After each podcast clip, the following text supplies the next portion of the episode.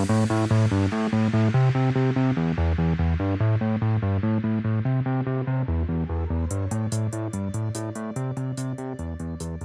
und herzlich willkommen wieder bei den Winnerblocks. Ich bin Johannes. Und ich bin Torben. Wir freuen uns sehr. Es hat lange gedauert, aber heute nehmen wir eine neue Sonderfolge auf.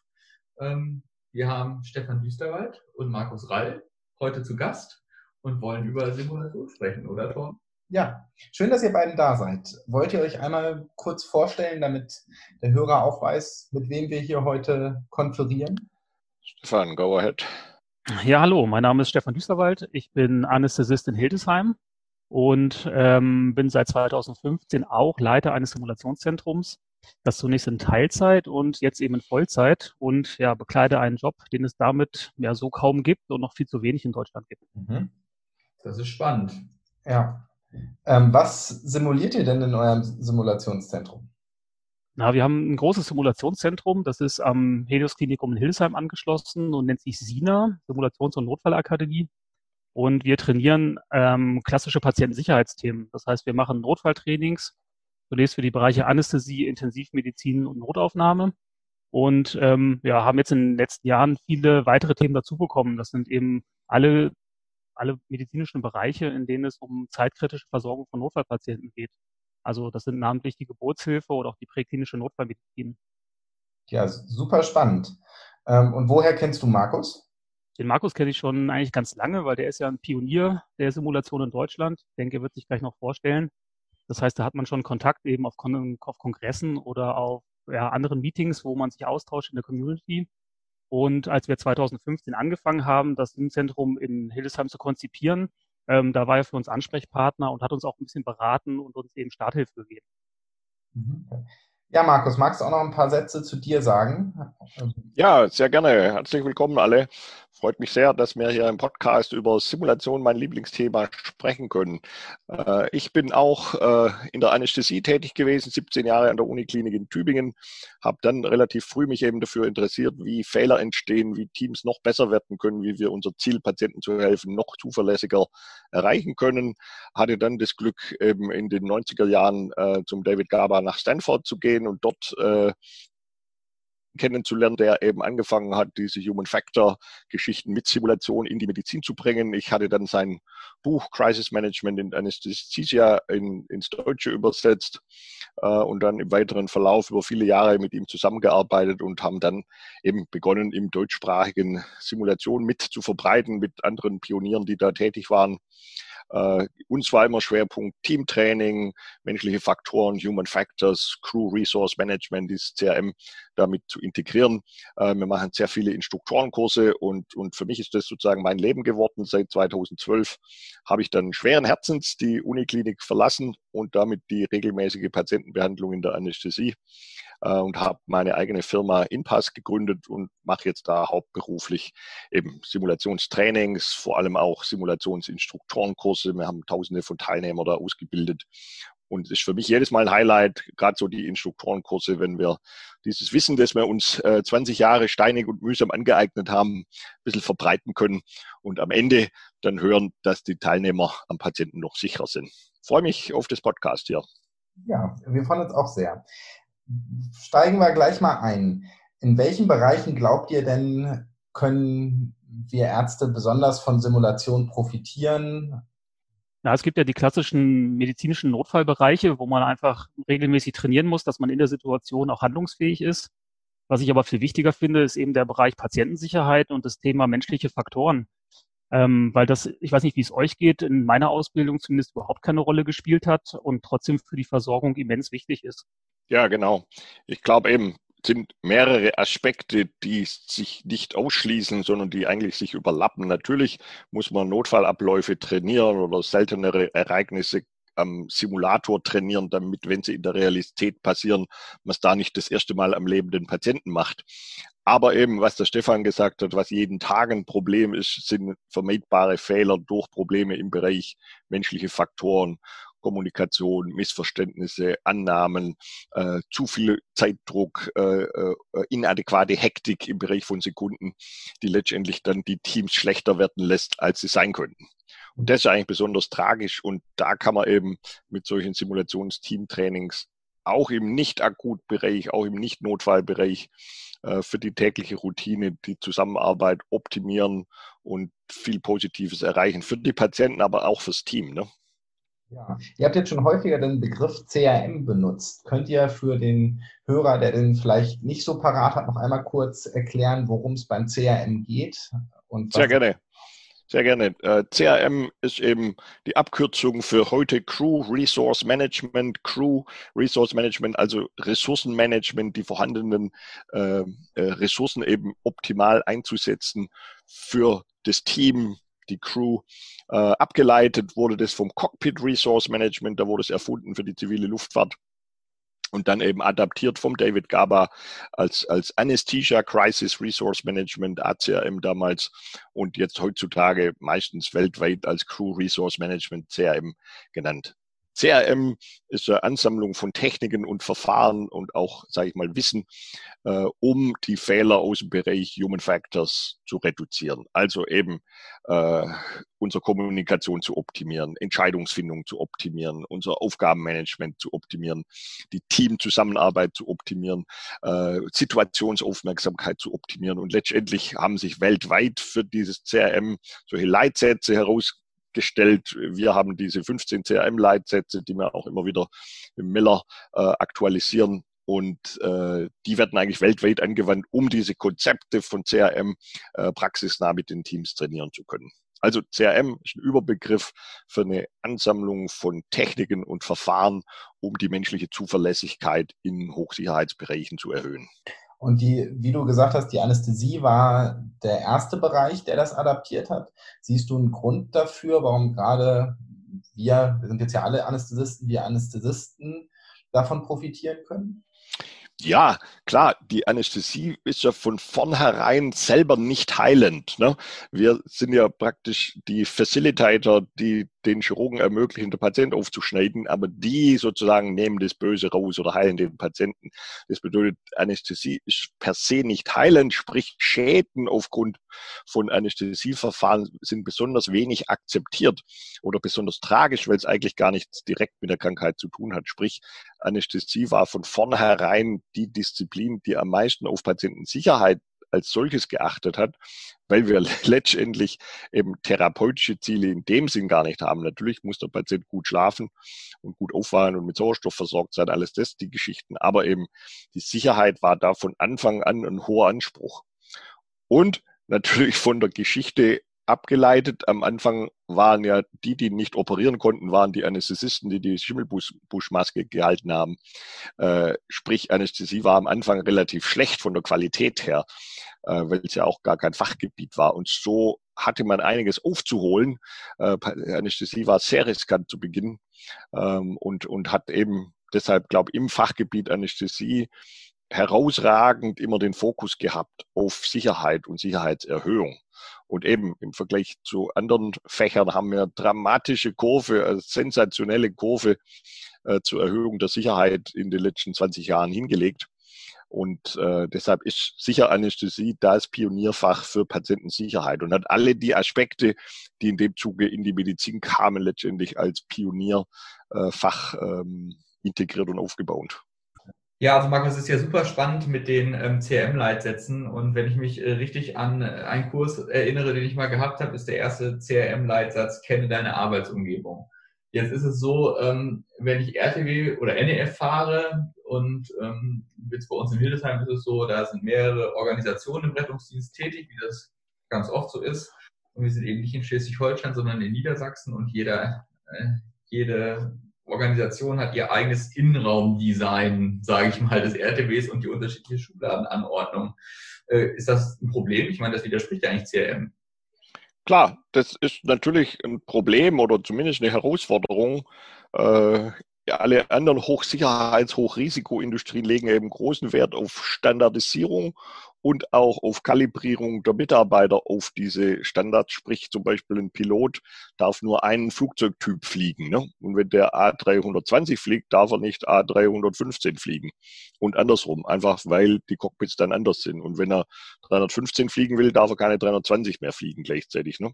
Wir muten eben unseren Mitarbeitern in der Pflege, im ärztlichen Bereich, im Rettungsdienst zu, äh, mit 17 Defis umzugehen, mit 27 Spritzenpumpen und das alles zu können nachts um vier, wenn wir selber Stress haben. Und das ist natürlich ein großes Sicherheitsproblem, gar keine Frage.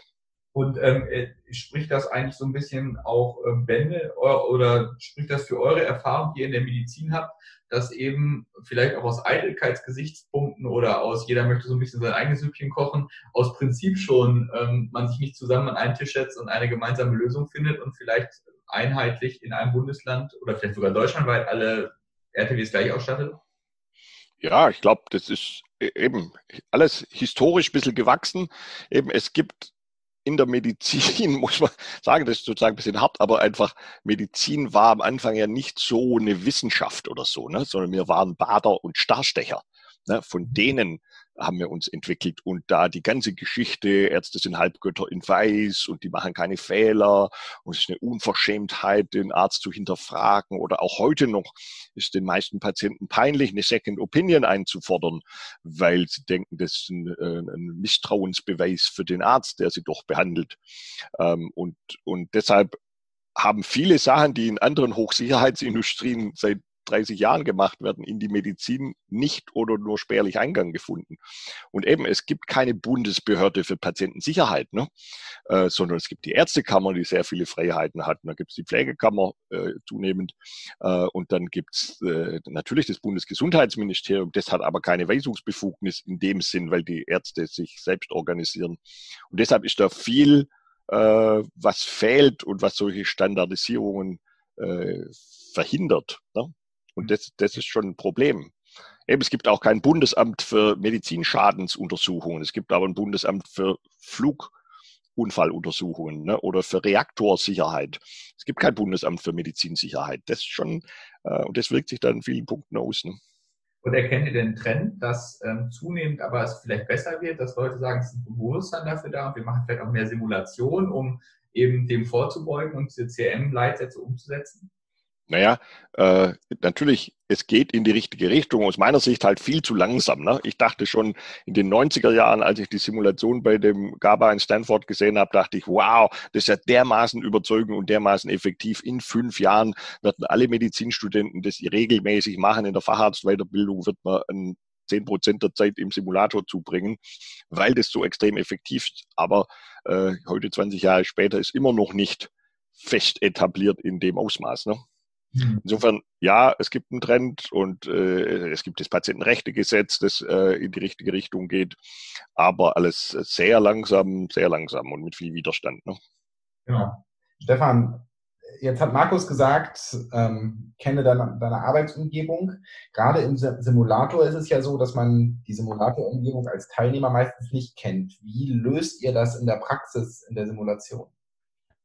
Na, wir haben den Vorteil, dass wir für, zuständig sind für einen Konzern. Das heißt, der Helios-Konzern hat irgendwie, ich weiß nicht, 87 Kliniken, glaube ich, die irgendwie äh, unter dem Dach vereinigt sind. Und ähm, das, der Konzern hat auch drei Simulationszentren neben uns noch in Erfurt und in Krefeld. Und wir trainieren eben ein Drittel der Helios-Welt, also etwas mehr als 30 Krankenhäuser. Ähm, da haben wir den Vorteil, dass es da schon eine gewisse Standardisierung gibt, insbesondere was Geräte angeht. Also da gibt es dann irgendwie besondere Lieferanten und dann ähm, liefert halt äh, eine Firma eben alle Defis oder alle Spritzenpumpen. Das mhm. heißt, da haben wir, was dieses äh, Interface zur Maschine angeht, was ja eben auch ähm, fehlerträchtig sein kann, ähm, da haben wir einen Vorteil einen gewissen. Wir haben natürlich aber eben auch 36 eigene oder autonome Krankenhäuser, die eben eigene Standards haben, eigene Prozesse haben und ähm, das ist bei weitem nicht so standardisiert, wie man sich das vorstellt.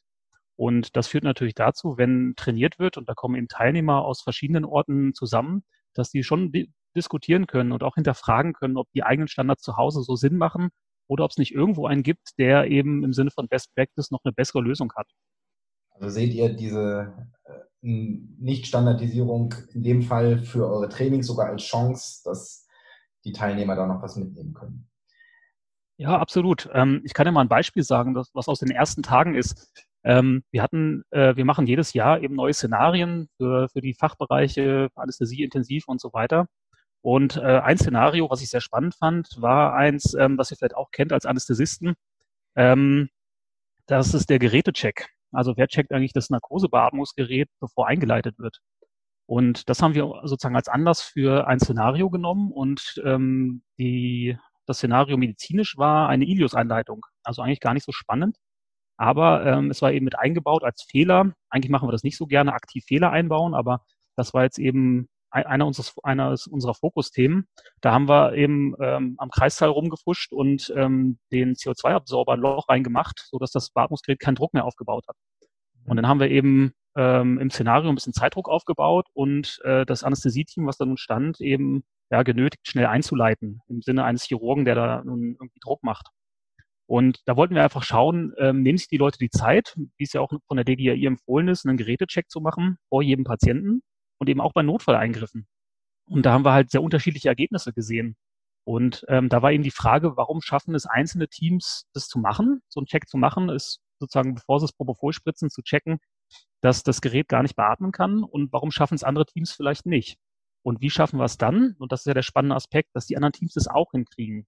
Und das ist eben was, was Simulation leisten kann. Also nicht nur irgendwie Defizite aufzuzeigen und daraus zu lernen, das ist ein Aspekt, aber eben auch zu schauen, ja, was sind da besonders gute Lösungen oder wie schaffen es eigentlich andere Teams, so gut zu werden, wie eben ein optimales Team vielleicht handeln könnte. Ja, Stefan, und was war das Ergebnis von diesem Szenario? Ja, interessant war, dass eben einzelne Kliniken dafür Prozesse hatten, standardisiert hatten, wer diese Prüfung macht. Das kann ja eben die Schwester sein, die morgens das Licht anschaltet und das Gerät testet und diesen, diesen Testdurchlauf da startet. Ähm, sollte aber eben vielleicht auch der Anästhesist sein, der vor jedem Patienten im Saal dann noch einmal so einen schnellen Drucktest macht. So einen 10-Sekunden-Check. Und ähm, interessant war halt, wie gesagt, dass einzelne Teams das hingekriegt haben, sehr, sehr schnell gemerkt haben, andere Teams eben nicht so. Und das haben wir rückgemeldet und ähm, das hat in der, der Gruppe der Chefärzte, die heißen bei Helios Fachgruppen, dazu geführt, dass sie das als Problemfeld gesehen haben und dann allen Chefärzten als Hausaufgabe gegeben haben, dass das organisiert wird. Und ja, zwei Wochen später gab es dann eine SOP, äh, zumindest bei uns in Hildesheim und eben als Pflicht in allen anderen Helios-Häusern auch, dass dieser Gerätecheck organisiert werden muss. Also genau wie ich gerade gesagt habe, morgens checkt die Schwester und vor jedem Patient der Anästhesist nochmal. Und das hat dazu geführt, dass in den Simulationstrainings, in den Szenarien, dies, ähm, dieses Szenario überhaupt nicht mehr funktioniert hat, weil alle das sofort gemerkt haben, dass sie nicht beatmen können. Und das zeigt eben, dass äh, Simulationstraining so einen institutionellen Effekt haben kann über das Training der einzelnen Teams hinaus. Und das ist ein ganz spannender Ansatz, den wir auch verfolgen. Super spannend. Äh, darf ich kurz fragen, war das bevor der Artikel dazu in der ANS äh, über diesen Schnellcheck ähm, veröffentlicht wurde, oder war das danach? Ja, interessanterweise ähm, war das ähm, mittendrin. Das heißt, wir haben, ähm, sind gestartet mit der Empfehlung, die war, glaube ich, von 2008 oder von 2010, relativ alt, in A&I publiziert. Ähm, dann war das bei uns eben ein halbes Jahr lang Thema und hat sich viel verändert, auch vor Ort. Und dann kam eben diese Revision, ich glaube 2016 in der A&I, wo dieser Gerätecheck, der war vorher dreiteilig, jetzt noch ein bisschen einfacher gefasst, zweiteilig zusammengefasst worden ist. Und ähm, ja, was wir gesehen haben, war halt, dass plötzlich alle Teams das können. Und äh, das war eigentlich ähm, was, was wir in Simulationen, ich sag mal, aufgedeckt haben und dann eben für, für andere Leute, die gar nicht Teilnehmer im Training waren, nutzbar gemacht haben. Ja, ich glaube, das ist ein sehr schönes Beispiel, Stefan, was du gesagt hast, was einerseits eben zeigt, dieses Lernen aus guten Dingen, Safety 2 auch genannt, von, von Holna, äh, Holnagel, die, die Konzepte, dass man eben nicht nur Teams verbessert mit dem, was sie nicht können, sondern dass man das nutzt, was die gut können und daraus Lernen induziert für die anderen, die das vielleicht nicht so gut machen. Ja? Ein, ein Potenzial, das wir noch viel zu wenig nutzen in den Trainings und Ausbildungen, auch in klinischen Nachbesprechungen. Wir sollten viel mehr noch drüber sprechen, was hervorragend lief und gucken, wie man das so gut hingekriegt hat. Dann der zweite Effekt, den du beschrieben hast, eben vom Simulationszentrum, von dem Lernen Lernen im SIM-Zentrum oder den Erkenntnissen dort in der geschützten Lernumgebung und letztendlich Analyseumgebung dann zurück ins System, ne, dass man Dinge systematisch optimiert äh, und die Strukturen und Prozesse anpasst. Also schönes, schönes Beispiel. Wenn ich das nochmal kurz auf die CRM-Leitsätze runterbrechen darf, wir haben ja diese 15 CRM-Leitsätze äh, und da ist zum Beispiel mehrere Leitsätze würden praktisch dieses Verhalten fördern. Da gibt es natürlich in erster Linie, was schon angesprochen worden ist, kenne deine Arbeitsumgebung. Ne? Natürlich muss man sein Anästhesiegerät kennen und letztendlich auch checken. Ne? Dann wäre praktisch verteile die Arbeitsbelastung. Die Pflegekraft macht den Check, wenn das gut organisiert ist und man sich darauf verlassen kann, wäre das so eine Geschichte. Dann aber auch eben habe Zweifel und überprüfe genau. Das bedeutet, kann mich nicht darauf verlassen, dass es gemacht ist unter Anästhesie Anästhesist sollte vielleicht ein paar Mindest Checks selber auch nochmal machen und reevaluiere die Situation immer wieder und lenke deine Aufmerksamkeit bewusst. Ne? Tut mein Beatmungsgerät, ist es dicht, hat Sauerstoff. Also mehrere Leitsätze, die praktisch dieses Ding auch sicher hinkriegen könnten. Das ist also ganz spannend. Tom, du hattest ja gefragt, ähm, wie ist das mit den Trainings im Simulationszentrum, wenn das gar nicht der eigene Kreissaal ist, sondern nur so ein nachgestellter. Ähm, das Problem haben wir natürlich und das, das nutzen die Teilnehmer auch manchmal eben und sagen, na ja, das, das wäre mir im echten OP halt nicht passiert. Aber äh, oft kriegt man die dann doch auch dahin, dass man sagt, naja, das war so plakativ, die Szenario, ich war da so schnell drin, weil das sieht aus wie OP, das riecht wie OP und das, äh, der Monitor, der piept auch noch wie OP. Ähm, das, das nehmen die schon häufig ähm, dann sozusagen als sehr real an. Und ähm, Spannend ist dabei, dass wir gedacht haben, naja, die Szenario, jetzt müssen die irgendwie, äh, zwischendrin haben wir dann haben wir gesagt, wir müssen eine, eine, eine eilige Sektion machen, also jetzt eine Schwangere irgendwie intubieren innerhalb von 20 Minuten. Und äh, da ist jetzt das Gerät auch noch kaputt. Da haben wir gedacht, naja, das ist ein bisschen doch auf die Spitze getrieben, sowas gibt's ja in echt gar nicht. Aber witzig, habe ich selber erlebt. Ich hatte mindestens drei Teilnehmer, die gesagt haben, ist mir genau so untergekommen. Man glaubt gar nicht eben, äh, wie verrückt das Leben dann eben doch ist und wie wenig das da doch drüber gesprochen wird. Und deswegen ist Simulationstraining, glaube ich, eine Möglichkeit, wo die Leute jetzt unabhängig von der Klinik mal, mal die Chance haben, ihr eigenes Handeln zu reflektieren und eben auch zu überlegen, okay, wie, wie können wir noch einen, so einen Ticken besser werden? Mhm. Ähm, jetzt hast du gesagt, es sieht aus wie OP, es riecht wie OP. Wie realistisch muss Simulation denn aus eurer Sicht sein, damit es gut funktioniert? Naja, letztendlich würde ich sagen, es ist zielgruppenabhängig. Ne? Es sind zwei Aspekte, die das Erleben in der Simulation hauptsächlich äh, beeinflussen. Das eine mal die Realität und das andere ist die Relevanz. Ne? Und äh, die überlappen sich zwar ein bisschen, sind aber doch unterschiedlich. Sprich, für einen erfahrenen äh, ist die Relevanz das Wichtigere. Ne? Der kann sich viel vorstellen. Wenn ich sage, pass auf, stell dir vor, polytraumatisierter Patient kommt rein, hier blutet da und dort, Oberschenkel geschwollen und so weiter, kann der sich das vorstellen und ich muss das vielleicht am Simulator gar nicht realistisch simulieren.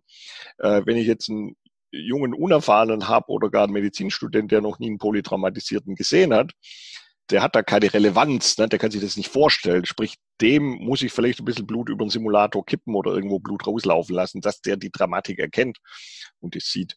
Äh, insofern eben, glaube ich, Realität, Relevanz, für die Erfahrenen Relevanz wichtiger. Der, der Fall muss stimmen. Die Reaktion des Simulators auf die Maßnahmen, die die ergreifen, muss plausibel und sinnvoll sein. Da muss der Instruktor auch entsprechend wach sein und schnell reagieren, damit die ihre Effekte sehen. Sonst äh, wird das für die eine tote Puppe. Realität eben je nachdem natürlich auch abhängig von den Trainingszielen. Wenn man eben äh, Tourniquet-Anlage bei Amputationsverletzungen üben will, ist es schon gut, man hat einen Simulator, der blutet und wo es aufhört, wenn der Tourniquet 200 Millimeter hat. Äh, bei vielen anderen Sachen sehen wir, dass man oft für die Lernziele auf Realität und mühsame Darstellung von Realität verzichten kann, aber nie auf Relevanz. Ne? Mhm. Aber es ist ja spannend, was du sagst, dass im Endeffekt ähm, umso weniger ausgebildet oder weniger Erfahrung ein Teilnehmer hat, ähm, es umso realistischer sein muss, weil die Realität ja meistens genau das Gegenteil ist. Umso erfahrener es ist, umso mehr Geld wird in die Simulation oder in die Ausbildung noch gesteckt. Also zumindest habe ich das oft so wahrgenommen, dass Studentenausbildung mit sehr viel Fantasie auskommen muss und umso höher man aufsteigt und umso mehr Erfahrung man gewinnt, umso besser wird alles gemacht. Also, dass es eigentlich andersrum sein müsste. Ja, und eben mit dem Erfahrenen arbeiten wir sehr viel mit sozusagen mentalen Modellen. Ich sag dir als Erfahrenem, guck mal, so und so sieht der Patient aus. Du kommst rein, der ist äh, blass, kaltschweißig, äh, hat die Augen aufgerissen, hat Luftnot, hat ein bisschen Lippenzyanose. Kannst du es dir vorstellen? Und dann sagt er, ja, okay, habe ich. Ne? Und wenn du so ein Bild im Kopf hast, ist das viel realistischer als jeder Simulator, als auch der teuerste 200.000 Euro Simulator. Kann nicht so real sein wie deine Vorstellung im Kopf. Ne? Und wenn man dann über Lautsprecheransagen die Teilnehmer im Loop hält und eben dynamisch sagt, was die sehen würden, was die riechen würden, was die mitkriegen würden, um praktisch die fehlenden Bauchgefühle äh, zu ersetzen, äh, haben die Teilnehmer ein sehr hohes äh, Simulationserlebnis und eine hohe Relevanz und sagen hinterher war total realistisch, obwohl du äh, deine Gummipuppe liegen hattest, die du weder mit der Blumenspritze angesprüht hast, noch irgendwie Blut drüber gegossen hast. Das ist sehr faszinierend. Ja. Na, was ich hier interessant finde, ist, dass, ähm, da würde ich sozusagen die dritte Modalität aufmachen, ist die, die Frage des, des, Inhalt, des Inhalts des Szenarios. Also wie tiefgehend ist das, was wird da eigentlich trainiert? Und das, das streift wieder die Relevanz. Ähm, da haben wir, glaube ich, früher, weiß nicht, vor fünf oder zehn Jahren ein bisschen Überschießen trainiert. Da gab es so Szenarien, wo irgendwie kritisch kranker Patient kommt in OP, dann hat er noch geblutet und äh, in dem Moment kollabiert noch die Schwester, ähm, die dann eine Sim-Nurse ist und die dann auch noch zu versorgen ist. Und in dem Moment geht's Licht aus und Rauch kommt in den Raum, äh, weil Feueralarm ist. So, das ist äh, halt hoch unrealistisch. Das ist zwar irgendwie lustig, macht auch mal Spaß, aber da lernt ja keiner mehr was, weil das eben ja keiner für echt nimmt. Und was wir gesehen haben, ist eben, dass sehr zurückgenommene, fokussierte Themen, einfach zum Beispiel ein Hebungsinfarkt unter der Narkose oder eine arthrone Blutung nach ähm, gynäkologischer OP oder Geburt, ähm, vermeintlich einfach klingen, aber doch erstaunlich schwierig sind ähm, in der Umsetzung. Und das wird von unseren Teilnehmern zumindest sehr gutiert, wenn das, sage ich mal, Alltagsthemen sind. Also es geht gar nicht so sehr um die, diese seltenen Kolibris. Okay, letztes Jahr haben wir mal die, die MH trainiert, weil es gerade eine neue Leitlinie oder eine Revision der Leitlinie für maligne Hyperthermie gab. Aber was eigentlich unsere Trainingsinhalte sind, sind ähm, ganz banale Sachen wie Luftnot oder eine lokale Anästhetika-Intoxikation, und äh, im Alltagssachen, die jeder Anästhesist kennt und die er, weiß nicht, alle fünf Jahre einmal sieht.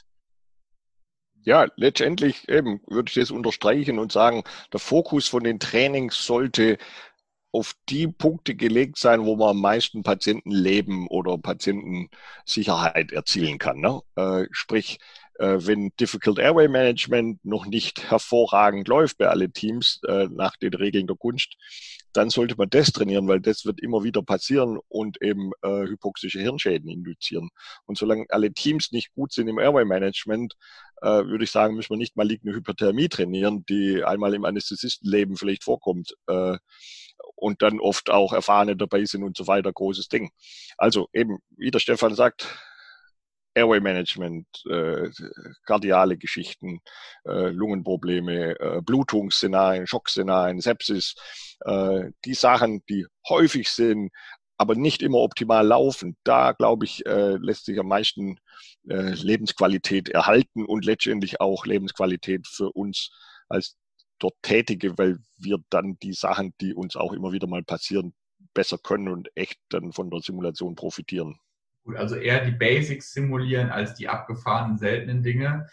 Ähm, das kann man, glaube ich, zusammenfassend daraus ziehen. Ja, oder erst die Basics. Wenn die sitzen, oder ich meine, was ist Basics? Äh, schwieriges Atemwegsmanagement kann das Schwierigste sein, was ein Anästhesist machen muss. Äh, und extrem anspruchsvoll sein und, und äh, alles andere als trivial. Äh, aber die Sachen eben, die eher häufig mal vorkommen, die eigentlich typisch sind äh, und die man auch erleben wird als Anästhesist, dass die optimal funktionieren oder, oder ich sag mal gut genug, ne? und dann erst Sachen macht, die seltener sind. Äh, so im Endeffekt geht's Frequenz mal äh, Schwere der Erkrankung, ne? und, und das gibt sozusagen das Produkt, das äh, den Wert der Patientensicherheit betrifft. Und da sollte man sich daran maximieren. Mhm. Kann man denn das, diesen Effekt aus Simulation messen aufs Patienten-Outcome? Äh, ja, da gibt's in der Zwischenzeit viele Studien. Am Anfang war das natürlich schwierig, weil du, weil Anästhesie ein relativ sicheres Fachgebiet geworden ist. Äh, sprich, du brauchst große Zahlen, lange Verläufe, um da praktisch aus dem rosa Rauschen äh, Effekte zu sehen. Aber in der Zwischenzeit gibt's in fast allen Fachgebieten von der Neonatologie, Pädiatrie, Intensivstationen, äh, Präklinik, Klinik, auch chirurgische Fächer, äh, extrem überzeugende Arbeiten hochrangig publiziert, die zeigen, dass durch Teamtraining, CRM-Training, Simulationstraining äh, die Patientensicherheit dramatisch erhöht werden kann, zum Teil 30, 40 Prozent bessere Überlebensrate oder weniger Komplikationen. Also das ist extrem überzeugend. Was interessant ist, äh, gerade zum Beispiel in der Geburtshilfe wurde gezeigt, es muss das ganze Team trainiert werden. Ne? Nur Simulationstraining für Hebammen und Geburtshelfer äh, hat noch nicht den vollen Impact auf die Erhöhung der Kindessicherheit, sondern du musst die Neonatologen und Anästhesisten mittrainieren. Also Full Team Training. Ne? Das wäre sozusagen das Thema, was immer wieder gezeigt wird. Oder es nützt auch nichts, wenn du zehn Prozent deiner Mitarbeiter trainierst. Ne? Äh, dieses Jahr und nächstes Jahr nochmal zehn Prozent. Dann, dann treffen Trainierte auf Untrainierte und können es nicht anwenden in der Realität. Sondern man muss dann schauen, damit die Effekte erzielt werden können, dass du praktisch ein einen hohen, dass du 70, 80 Prozent der Mitarbeiter erreichst in relativ kurzer Zeit, solche Block-Team-Trainings machst. Und dann, wenn alle mal die Grund, äh, äh, Training haben und CRM verstanden haben, dann kann man es natürlich übers Jahr verteilt auffrischen. Aber initial muss man gucken, dass eine kritische Masse da ist, die es anwenden kann dann. Das, was du gerade beschreibst, habe ich sehr plakativ erlebt. Ich äh, bin ja ein Rettungsassistent vor meiner Medizinkarriere gewesen und habe 2007 meine Ausbildung abgeschlossen und da waren wir Rettungsassistenten alle in ATLS geschult und vom ärztlichen Personal ja, ja. fast keiner. Und da kam es immer zu einem großen Durcheinander, wenn der Notarzt dazu kam. ähm, ja, Eben, das ist äh, typisch. Ne? Du weißt jetzt genau den Algorithmus, bist da gedrillt und geschult und weißt auch, warum das gut ist. Und dann kommt einer, der das halt nach Bauchgefühl macht oder die Systematik nicht so verankert hat. Und dann, dann hakt's, dann passen die Zahnräder nicht ineinander. Ne? Ja, jetzt ganz als ähm, ketzerisch gefragt, muss ich trotzdem sagen. Also es gibt ja ähm, jetzt, also dass medizinischen guten Effekt haben, ist überhaupt gar keine Frage. Aber wenn ich jetzt Chef wäre, was ich ja nicht bin und eigentlich auch nicht werden will, aber ähm, sage ich ja immer, ja, die Zahlen müssen ja auch stimmen. Ähm, kann man das auch betriebswirtschaftlich abbilden, dass das lohnt, also unabhängig vom Patienten-Outcome? Ja, also da, da fallen mir ähm, zwei gute Argumente ein, weil wir natürlich auch immer irgendwie in, in Kontakt mit Entscheidern sind, also entweder Chefärzten oder Geschäftsführern, die, die berechtigterweise fragen so, was, was bringt es, was, wenn das so viel Geld kostet?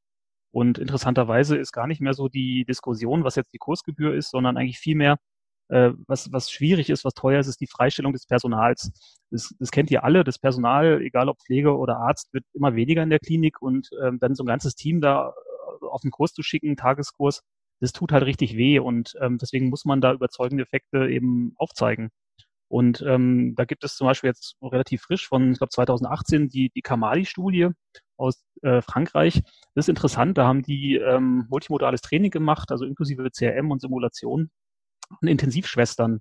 Und das Interessante daran war, dass das so ein Crossover-Design war. Das heißt, die haben die Hälfte der Intensivschwestern trainiert und die andere Hälfte einfach gar nicht. Und ähm, was der Effekt war über eben medizinische Dinge hinaus war, dass die trainierten Schwestern deutlich weniger krank waren und äh, deutlich weniger die Station verlassen haben, weil sie den Beruf gewechselt haben. Und das sind natürlich ganz harte Faktoren, die eben auch Entscheider überzeugen können. Weil, ähm, wisst ihr selber, dass die Investition, das Einarbeiten äh, in gutes Personal, das ist teuer. Da werden inzwischen Kopfprämien bezahlt. Das heißt, ähm, ich glaube, dass so ein gutes Programm auch ein Angebot ist, um einen Mitarbeiter entweder anzulocken, in der eigenen Klinik tätig zu werden oder eben auch zu halten. Das heißt, Personalpflege oder eben auch Personalweiterbildung ist heute da ein großes Thema. Mhm. Also das ist ja wirklich, wirklich eines der, zentralen Themen, ne? Personalgewinnung und eben auch äh, externe Motivation, ähm, also sozusagen softe Motivation, die über die reine monetäre Vergütung hinweggeht und äh, hinausgeht. Und da ist wahrscheinlich die Simulation ein wichtiger Faktor bei der Auswahl des Arbeitgebers, muss man sagen. Dann habe ich noch eine ganz eigennützige Frage. Ich bin bei uns äh, in der Klinik Instruktor im ki sogenannten Kindernotfalltraining, so heißt es bei uns, wo wir mhm. zusammen mit der Kinderklinik, mit der Anästhesie ähm, den Umgang mit kritisch kranken Kindern zusammen trainiert. Worauf muss ich denn als Instruktor kurz gefasst achten, wenn ich mit meinen Teilnehmern umgehe? Gibt es da irgendwelche Sachen, die ihr mir mit in die Hand geben könnt? Das ist natürlich nicht mit zwei Tipps getan. Ne? Die Tätigkeit als Instruktor für medizinische Teams, die unter akuten Situationen arbeiten und deren Verhalten optimiert werden muss, ist schon ein bisschen komplex. Ne? Ähm, und deshalb eben gibt es auch weltweit natürlich dafür eigens Instruktorenkurse, die typischerweise so äh, drei bis Tage dauern, äh, um auf Basis von vorhandenem medizinischen Wissen äh, diese äh, Tipps und Tricks äh, zu lernen. Ich glaube, ganz wichtig ist die Einstellung zum Teilnehmer, wo wir immer wieder sehen, dass so die Annahme herrscht, die äh, Teilnehmer müssen 100 Prozent leisten, die Richtschnur ist 100 Prozent. Und wer das nicht hat, enttäuscht uns. Und das ist natürlich schon eine falsche Grundeinstellung. Die meisten Mitarbeiter sind nicht perfekt äh, sondern die sind Mittel. Die Leistung folgt einer gaußschen Normalverteilung, so eine Glockenkurve. Äh, das bedeutet, die meisten sind nicht perfekt und werden es auch nicht werden. Sprich, als Instruktor muss ich wissen, hey, ich möchte die Teilnehmer, die wir haben, verbessern. Ja? So im Training sollen alle besser werden, aber die müssen nicht perfekt werden und ich muss die nicht mit Perfektion messen und damit sozusagen enttäuschen und frustrieren. Äh, und in dem Zusammenhang sagen wir auch immer, du musst dich auch über die freuen, die nicht so gut sind, die an der Glockenkurve vielleicht im unteren Drittel sind und sagen, hey, äh, toll, dass der kommt in mein Training. Ähm, ich würde mich vielleicht gar nicht ins Training trauen, wenn ich so wüsste, ich bin im unteren Sechstel. Und, und der kommt und weiß, dass er nicht perfekt ist und weiß, dass er auf Video gezeigt wird, wo er Sachen macht, die nicht optimal sind. So die, die innere Einstellung zum Teilnehmer. Wir sagen manchmal, liebe deine Teilnehmer. Ne? platonisch natürlich, äh, aber dass du dich freust, dass der kommt und dass du für den Teilnehmer bist, ne? dass der Teilnehmer merkt, du bist für ihn und nicht gegen ihn. Du zeigst ihm nicht, wie schlecht er ist, was er alles nicht kann, sondern du zeigst ihm, wie er noch ein bisschen besser werden kann, egal auf welchem Niveau er antritt. Ne? Ich glaube, das wäre eine ganz wichtige Grundgeschichte. Äh, Na, mein Tipp wäre, dass man eben eine, eine, strukturierte Vorbereitung hat. Das heißt, das sollte meines Erachtens natürlich ein formalisierter Kurs sein, ähm, Achtung, Interessenkonflikt, ähm, alle unsere Instruktoren sind von Markus ausgebildet. Mhm. Ähm, aber äh, das kann auch was anderes sein. Also wenn man sich in internationalen Kurssystemen, den Buchstabenkursen bewegt, also bei der, beim ERC oder bei der AHA, dann gibt es ja auch da die, die General Instructor Courses, die halt ein, ich sag mal, didaktisches Korsett bieten. Und ähm, das finde ich halt total wichtig, dass eben die Nachbesprechung, das ist ja da, wo eigentlich der Lernprozess passiert, meines Erachtens, dass es da eine Struktur gibt und ähm, dass man sich daran halten kann. Ähm, dazu gehört eben auch, dass in den Szenarien, dass es da formulierte Lernziele gibt und wo man natürlich links und rechts ein bisschen gucken kann. Aber ähm, die, die können eben, ja, können die Erwartungen können getroffen werden oder eben auch nicht. Ähm, wichtig ist eben, glaube ich, ähm, nur so als Beispiel, dass wenn man ein besonders gutes Team hat, dass alle Ziele sozusagen im so im links vorbeigehen erreicht und alles managt und alles wegrockt, was da an, an Herausforderungen wartet, dass man die nicht künstlich schlecht macht und immer sucht, so wo kann man jetzt den noch irgendwie einen reindrücken, sondern im Gegenteil, das kann man eben, das kann man loben und dann kann man eben schauen, warum waren die eigentlich so gut? Und das ist dann wieder der Rückgriff auf die CRM-Punkte, diese 15 CRM-Punkte, die, die zeigen eigentlich, was Teams machen müssen, damit sie gut funktionieren. Und da kann man dann eben äh, ganz positiv herausarbeiten, was haben die gut gemacht? Und das ist dann wieder Lerneffekt für all die anderen, die vielleicht zugeschaut haben. So, wie kann man das, ich will nicht sagen imitieren, aber wie kann man das auch erreichen, dass man ähm, ja besonders gut, besonders sicher, besonders souverän eben bestimmte Situationen abarbeitet? Ja, und ganz spannend ist eben, Teams sind nicht gut, weil sie gut sind, sondern weil sie Sachen machen, die gut sind. Ne? Sprich, man kann eben in der Analyse, wenn man dahinter schaut, äh, sehen, warum werden die so gut? Ne? Warum hat sich in diesem Team einer getraut, einen Speak-up zu machen? Warum haben die die Kommunikationsschleife geschlossen? Warum, wie haben die es geschafft, so ein äh, 10 Sekunden für 10 Minuten zu machen, so ein Team-Timeout, wo andere immer hinterher nur sagen, ah ja, hätten wir machen können. Die haben es gemacht. Warum? Wo war der ihr Anker? Wo setzen die das an? Wie merken die, dass das jetzt Zeit ist für 10 von 10? Die Analysen sind sozusagen sehr spannend. Und damit wären wir letztendlich auch beim Hauptpunkt in den Debriefings, glaube ich, ist das Wichtigste eben die Analyse von Verhalten, egal ob die sehr gut waren oder nicht so gut oder Defizite hatten. Ähm, und das unterscheidet, glaube ich, das moderne Simulationsteam-Trainings von anderen äh, bisherigen Kursformaten, wo man oft den Teilnehmern doch relativ kurz halt Feedback gibt. Feedback heißt, guck mal, das hast du gemacht, das hättest du machen sollen, das war dein Fehler, das ist die Diskrepanz, streng dich an, dass du das nächste Mal besser wirst. Ohne eine große Analyse. Und das ist, glaube ich, die Stärke von den modernen Simulations-Teamtrainings und eben das ist auch das, was wir in den Instruktorenkursen äh, üben, in die Analyse einzusteigen. Warum haben die sich so verhalten, wie sie sich verhalten haben? Warum sah das Falsche für den Teilnehmer in dem Moment, wo er es gemacht hat, richtig aus? Warum dachte der, Adrenalin ist jetzt eine gute Idee, wo es doch falsch ist? was waren da die Gründe?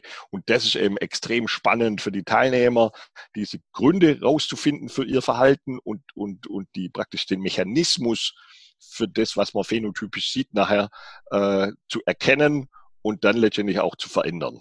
Und so schließt sich der Kreis, wenn man die Analysen macht, findet man eben raus, dass im Bereich 70 Prozent der Fälle äh, lag das Problem im Bereich Human Factors oder ich sage mal positiv ausgedrückt, ein CRM-Leitsatz oder zwei hätten geholfen, dieses Problem zu verhindern.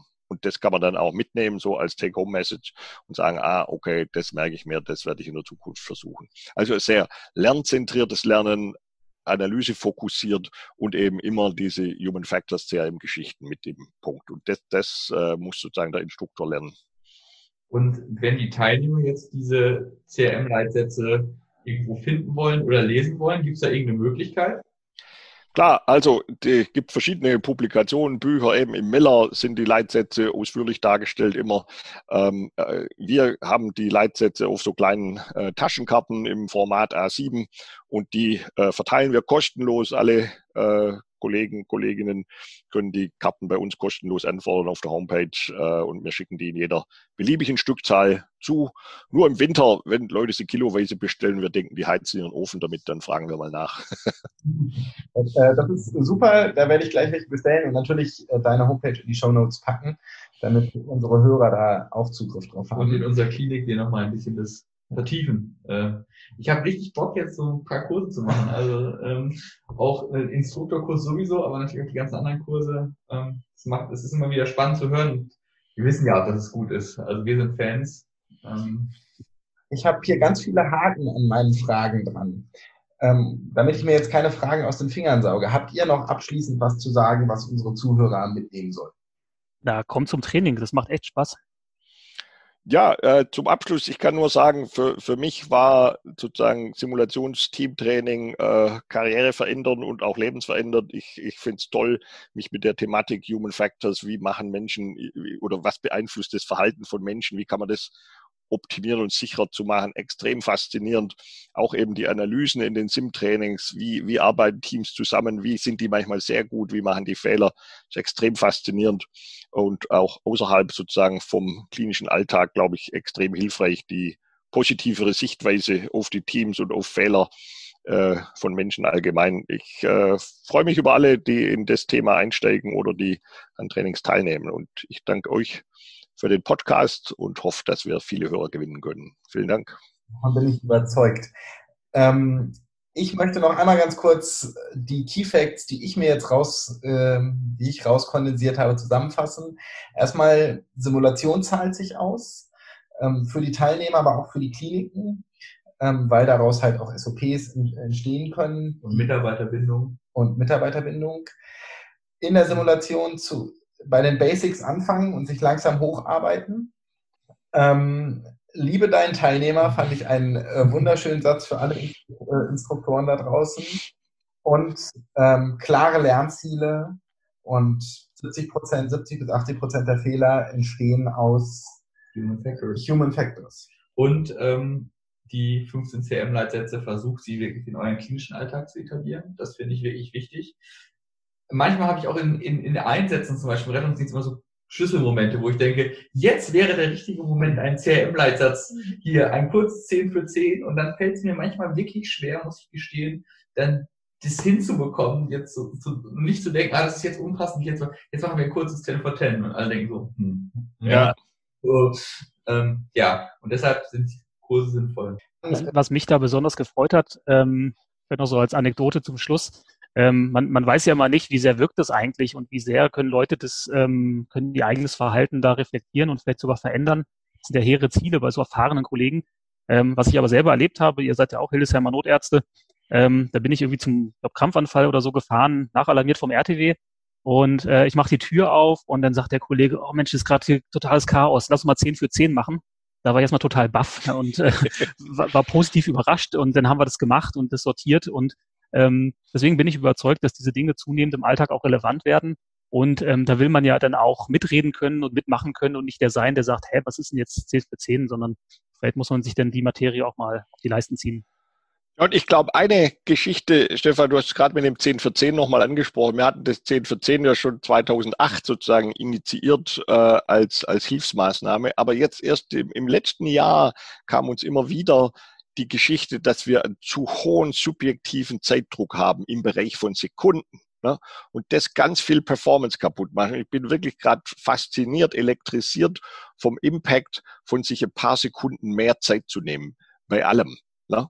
Äh, einfach, wir haben durch den Aspekt, ja, Notfall, Patient entsättigt, äh, Sättigung sinkt, äh, Patient stirbt, äh, verblutet, äh, alles das, äh, so Lehrbücher, äh, wenn Sekunden entscheiden, ne, das legendäre Buch von Arnefeld.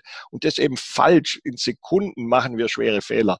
Aber unsere Patienten sterben nicht in Sekunden, sondern in Minuten oder weil wir das Falsche machen, weil wir einen Fixierungsfehler haben, weil wir vergessen, Hilfe zu holen. Aus zu hoher Zeitnot. Und ich glaube wirklich als magisch, fast magische Lösung würde ich sagen, ist, wir müssen schaffen, mit unseren Teams den falsch hohen subjektiven Zeitdruck im Bereich von Sekunden zu reduzieren und einfach so, so äh, ich will die Religion einsteigen, buddhistisch äh, ruhige, so, so Mahatma Gandhi-Style, äh, warte, wir haben immer ein paar Sekunden, egal, weißt du, egal ob der Patient aspiriert, ob er Sättigung sinkt, ob er blutet, wir haben immer ein paar Sekunden für uns selber, fürs Team, uns abzustimmen, ein bisschen ruhiger zu bleiben, äh, keine so akut Hektik aufzukommen zu lassen. Ich glaube, das ist wirklich, wenn uns das gelänge, natürlich ist das anti-intuitiv. Ich kenne das auch, wie man denkt, wenn die Sättigung sinkt oder das Kind einen Largospasmus kriegt, da, da denkst du nicht, du hättest Zeit, sondern da denkst, ah,